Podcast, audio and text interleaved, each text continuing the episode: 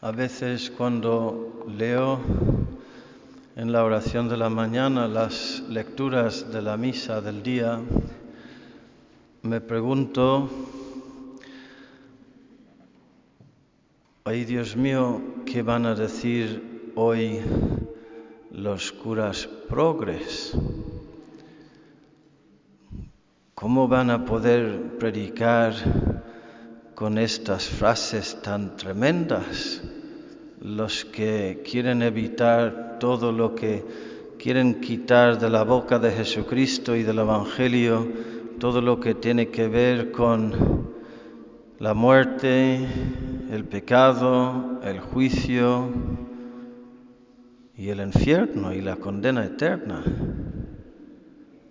Porque hoy es, eh, lo tienen muy duro, muy difícil. Llorad a gritos por las desgracias que se os vienen encima. Habéis cebado vuestros corazones para el día de la matanza. Suaviza eso si puedes, ¿eh? Te deseo mucha suerte. Por cierto, nosotros no somos ni, ni, ni, ni conservadores ni progres. Esos son términos que no, no tienen nada que ver. Se trata de ser fiel o infiel. Y nosotros lo que queremos es ser fieles a la palabra de Dios, a la verdad revelada, verdad y amor, escuchando y asimilando y transmitiendo con ese espíritu de, de, de, de, fidelidad. Luego en el Evangelio,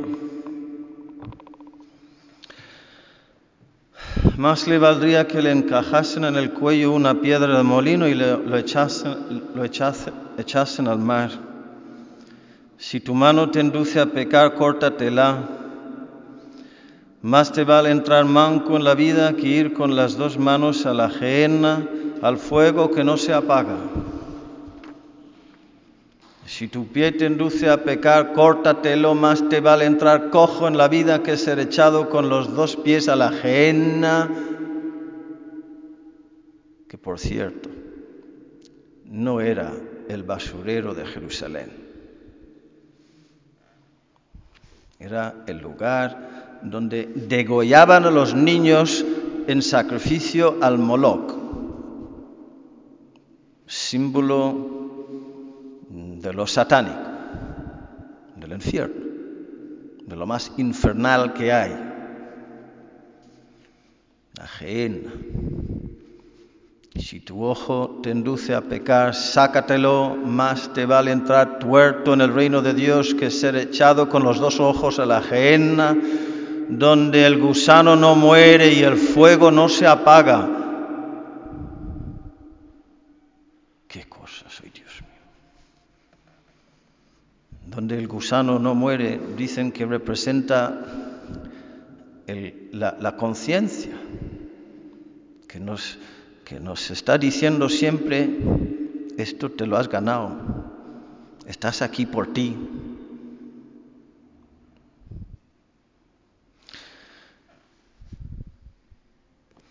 El Salmo nos ha hablado de los pobres en el espíritu y Jesús nos habla de la sal, que parece que tiene algo que ver con la pobreza. Los pobres de espíritu no ponen su fundamento en, en, las cosas de esta vida. Pienso en el ejemplo del padre y del hermano Cristian, que cuando con sus 56 años, la misma edad que tengo yo ahora, tuvo un cáncer ya terminal y en las últimas horas él eh, veía que se iba, me voy, me voy, me voy, todo su empeño era desnudarse. Estando en el hospital, ¿no? Que quería quitarse la pijama del hospital y estar, no, no, no, quita, quita, quita, quita, hasta, hasta que se quitó, se quitó el escapulario con el empeño que tenía.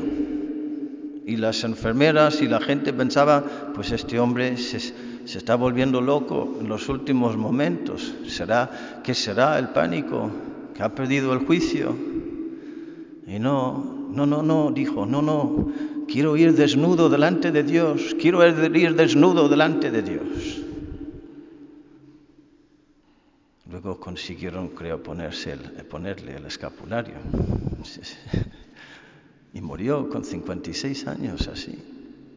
Ahí hay una sabiduría, una, una sabiduría religiosa muy profunda, que no somos nada, ni tenemos nada, ni somos nada. Desnudo he entrado en esta vida y desnudo me iré de él, de ella. Padre Henry también tuvo la suerte de morir desnudo,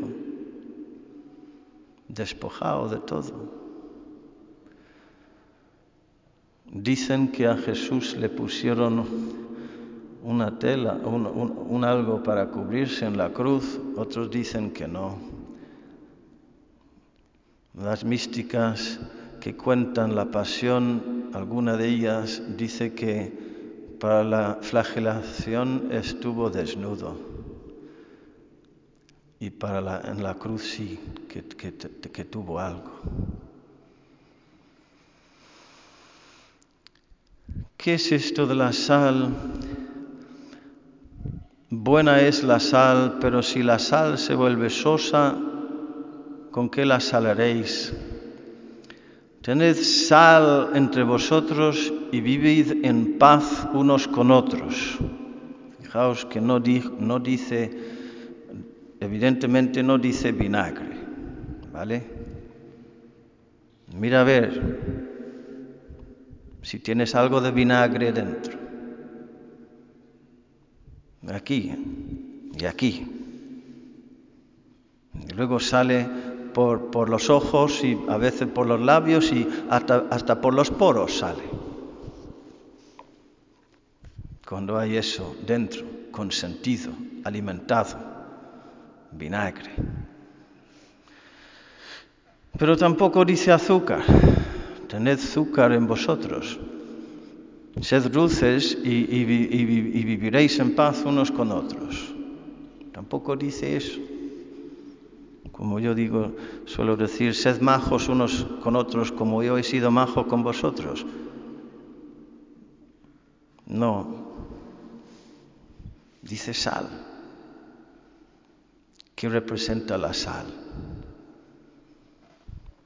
Tenéis Tenéis la palabra salao, ¿verdad? Es un tío salao. Me acuerdo que cogí el teléfono una vez ahí en nuestra casa en Cantabria y me habló una señora, una voz de señora mayor y me dijo, ¿qué tal, salao? Y yo dije, a ver, ¿cómo? ¿Qué? ¿Qué? Ah, eh, perdón, perdón, eh, eh, ¿puedo hablar con el padre José Luis, por favor? y luego le busqué y, y, y, y, le pregunté, oye, ¿qué es eso de salao? Y me dijo, ah, es uno, ¿qué? salao, uno pues que tiene chispa, que bueno, pues que, que tiene algo, un toque simpático y tal, y de vida y Dice San Pablo eh, en vuestras que vuestras conversaciones tengan su pizca de sal, pues eso, salado. Y yo le digo, ah, pues entonces tú eres así, ¿no? ¿Por qué dices eso? Porque una señora me ha, me ha dicho, y, y, y, él dijo, hombre, mi, mi, mi, abuela, mi abuela sí que piensa que soy un salado, pero, pero, nada más y nadie más. Yo creo que alguno más también. Pues salao. Padre José Luis es salao. Tenemos que ser salaos. Tener sal. Ni blandengues ni ásperos. Ni azúcar ni vinagre. Recios, austeros, pobres, sencillos. Y simpáticos también.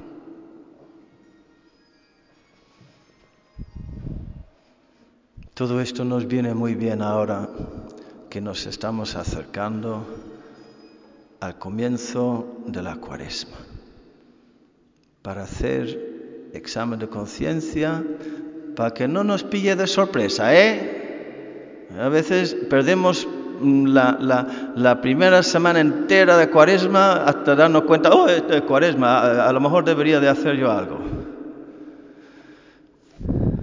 Si hay sal entre vosotros, habrá paz entre vosotros. Si tú buscas sinceramente la conversión, morir a tus primeros movimientos, habrá armonía en casa. Hazlo y ya verás que así sea.